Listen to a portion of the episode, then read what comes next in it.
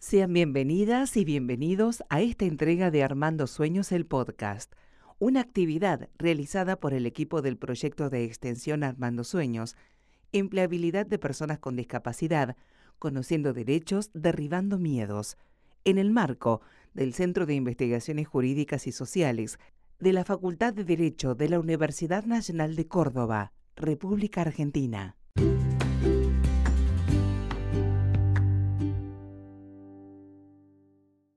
Hola, mi nombre es Gonzalo Huniken. Mi nombre es Natalia González Guarini.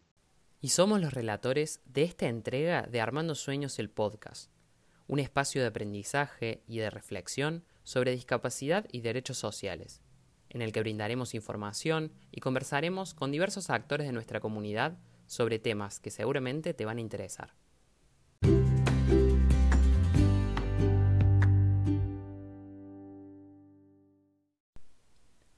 Hoy, 3 de diciembre, es el Día Internacional de las Personas con Discapacidad, proclamado por Naciones Unidas en el año 1992 con el objetivo de movilizar el apoyo internacional y promover la reflexión hacia cuestiones vinculadas con la discapacidad. Nos pareció el día ideal para inaugurar este espacio. Como es la primera vez que nos escuchás y capaz todavía no nos conoces, nos pareció importante que sepas quiénes somos y contarte un poco de qué se trata esta propuesta. Somos un grupo de profesores, estudiantes y graduados que formamos parte de un proyecto de extensión de responsabilidad social universitaria llamado Armando Sueños, Empleabilidad de Personas con Discapacidad, Conociendo Derechos, Derribando Miedos, radicado en el Centro de Investigaciones Jurídicas y Sociales de la Facultad de Derecho de la Universidad Nacional de Córdoba, Argentina.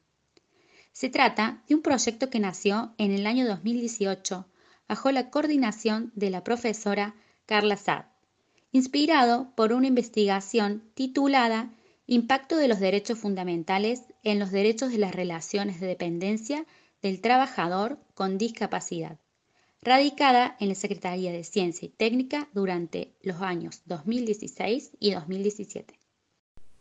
Actualmente, este proyecto de RSU está acompañando al proyecto de investigación titulado Trabajo Decente, Construcción de Políticas Públicas Sustentables sobre el Empleo de las Personas con Discapacidad, desarrollándose extensión e investigación como dos caras de una misma moneda, cada una con sus propias actividades. Además, el año pasado formamos parte del programa de compromiso social estudiantil de la Universidad Nacional de Córdoba lo que contribuyó a acercar nuestra causa a aún más estudiantes.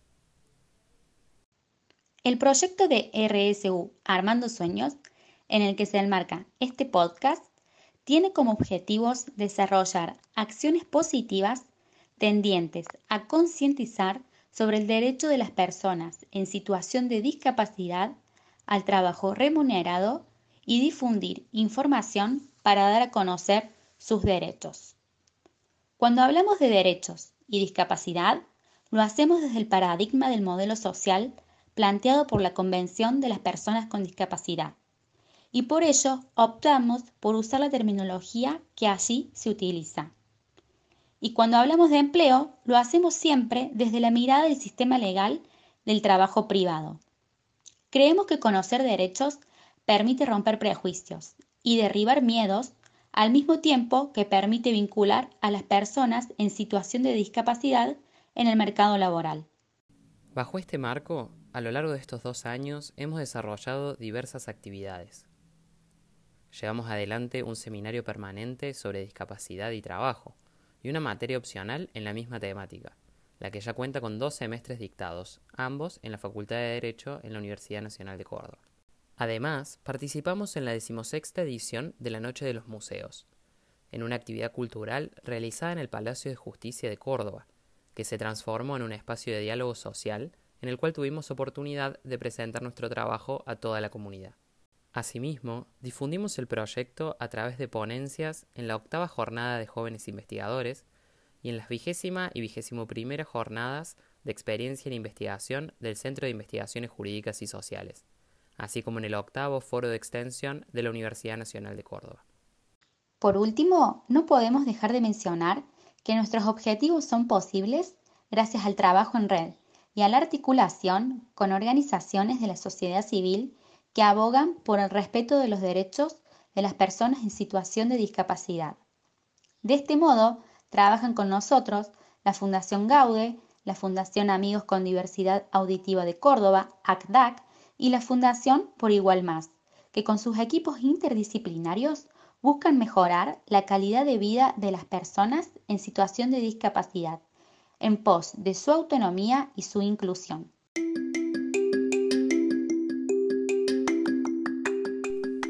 A continuación, inauguramos un segmento que va a estar presente en todos nuestros podcasts, el ciclo de entrevistas.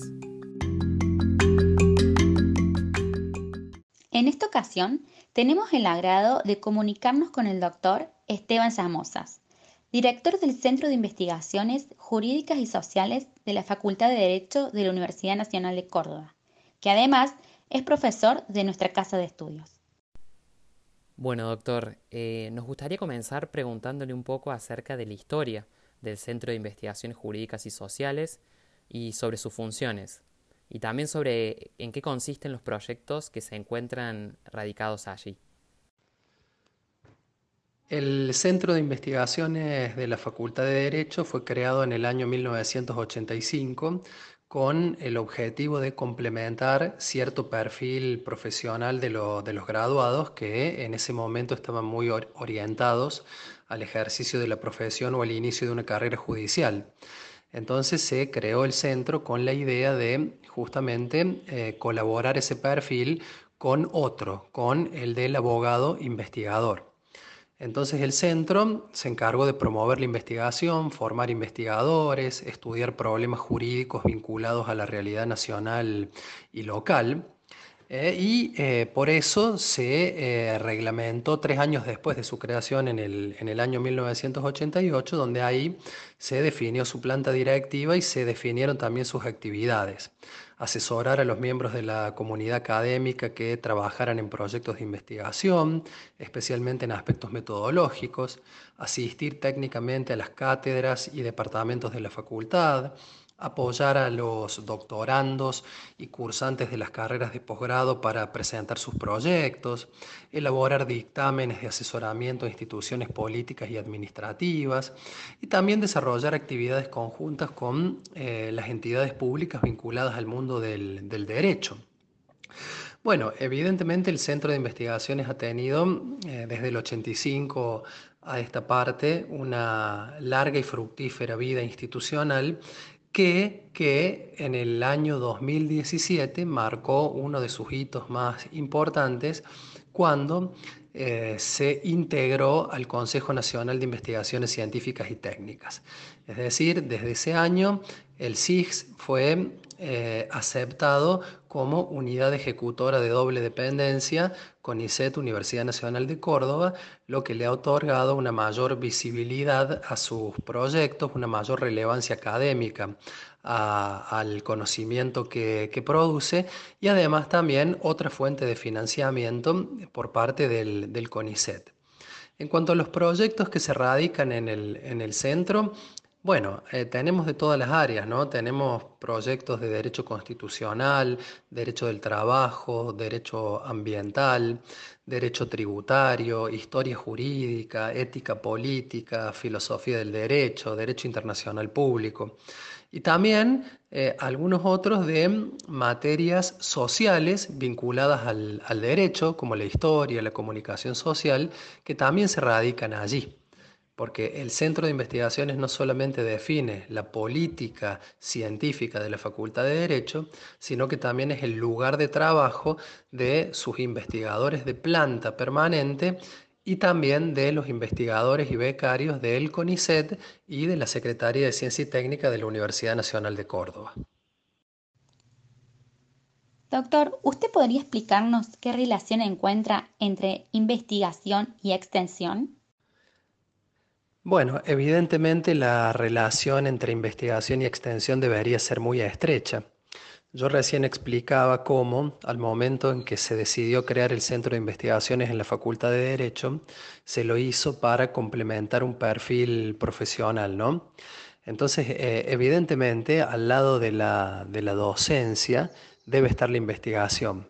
Pero la investigación no puede quedarse en el mero ejercicio teórico para discutir un problema, sino que tiene que estar indudablemente asociado a la transferencia y a la extensión. Eh, el acto de investigar es un acto de, muy noble, eh, de mucha nobleza porque se, piensa para otros, se investiga para otros, para resolver problemas ajenos. Eh, y eso tiene distintas formas de manifestarse.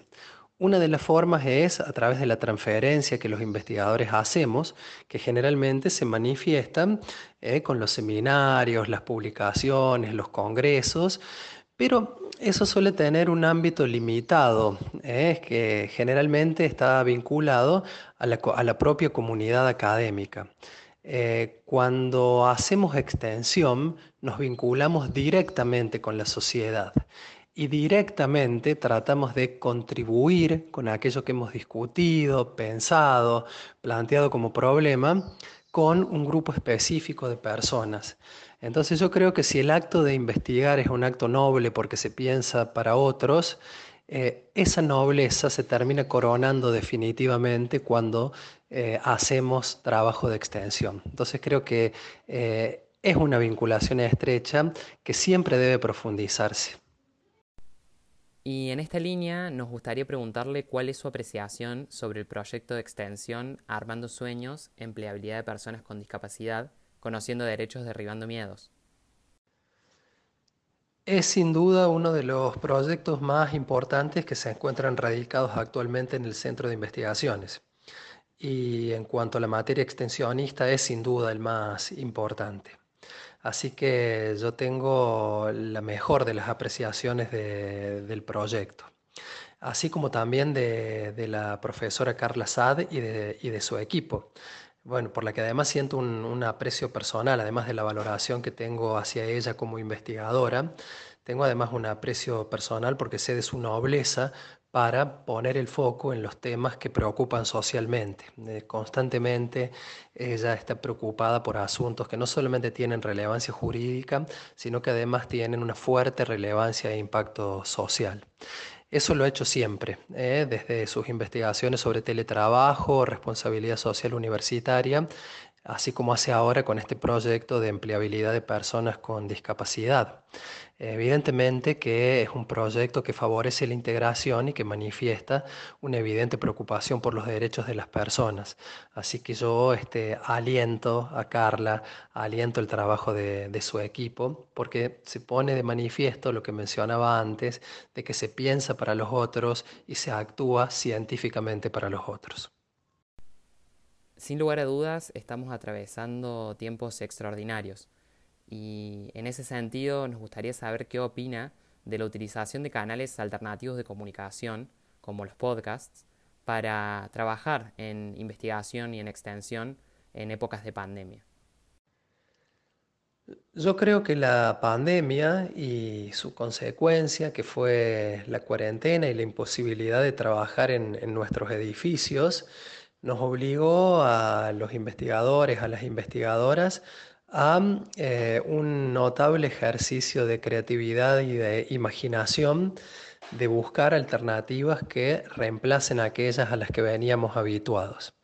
Todos hemos debido hacer un ejercicio apresurado de paso a la virtualidad y aprender a utilizar herramientas que estaban allí, pero que utilizábamos solamente como complemento y que ahora se han transformado en la herramienta principal de, trabajo.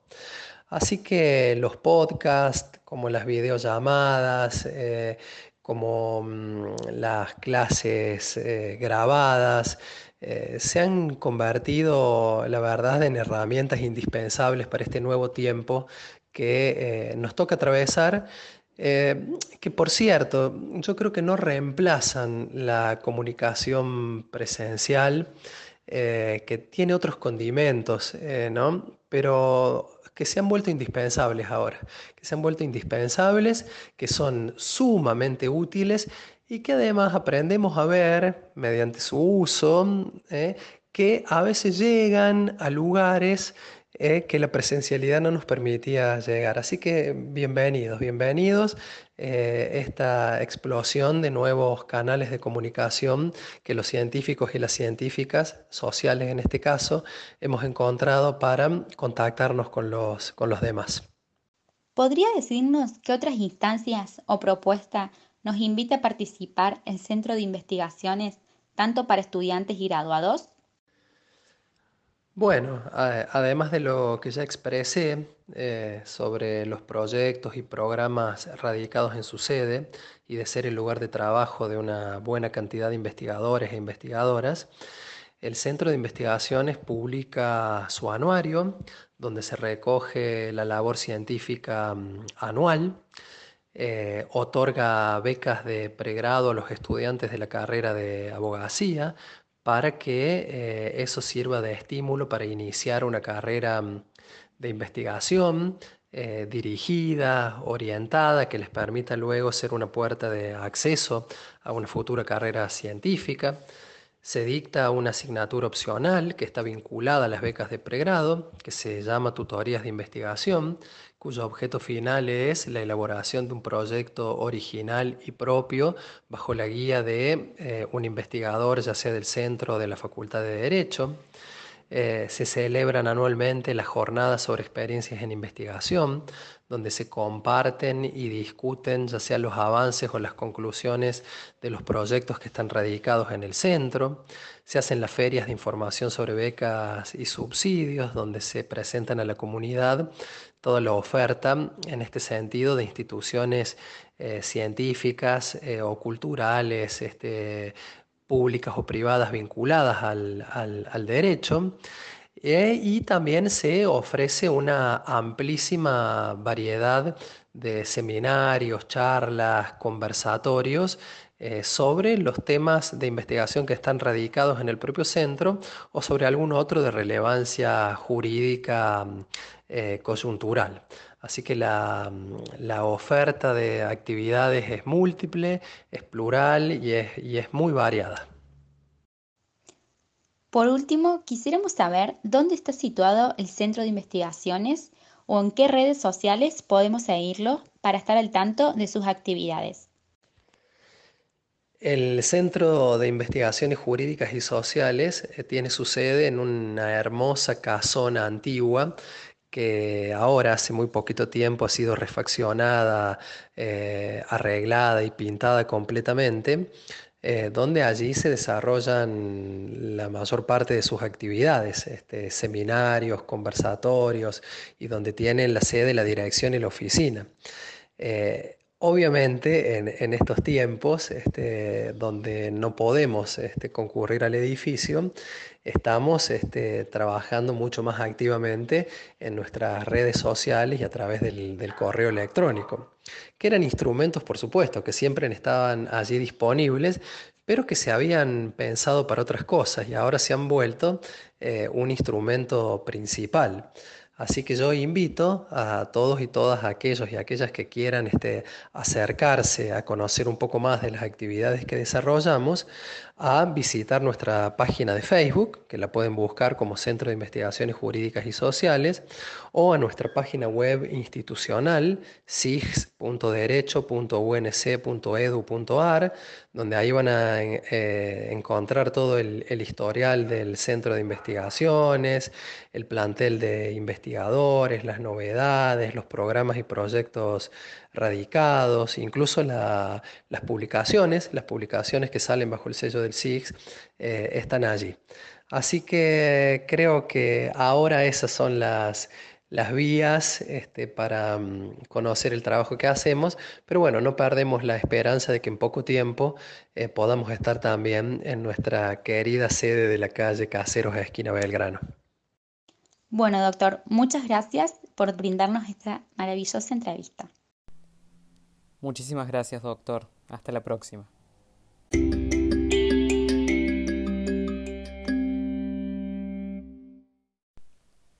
Muchas gracias por acompañarnos hasta este momento. Eh, ya estamos a punto de concluir esta primera entrega. Pero antes de finalizar, queríamos destacar que Armando Sueños, el podcast, es una actividad que no sería posible sin el esfuerzo de todo el equipo que integra nuestro proyecto de RSU. Por ello, queremos agradecer a Susana Díaz, Valeria Farioli, Mario Chávez, Giselo Olacho, Karen Rico, Valentina Rodríguez Parmigiani, Sergio Vaca y por supuesto a nuestra docente coordinadora, la profesora Carla Saab. Y también queremos hacer una mención muy especial a la locutora Verónica Viegas, quien muy amablemente nos prestó su voz para el comienzo y el final de este podcast. Y de esta manera damos por concluida la primera entrega de Armando Sueños el podcast. Sintonizarnos la próxima para conocer acerca de un nuevo tema, discapacidad en situaciones de emergencia.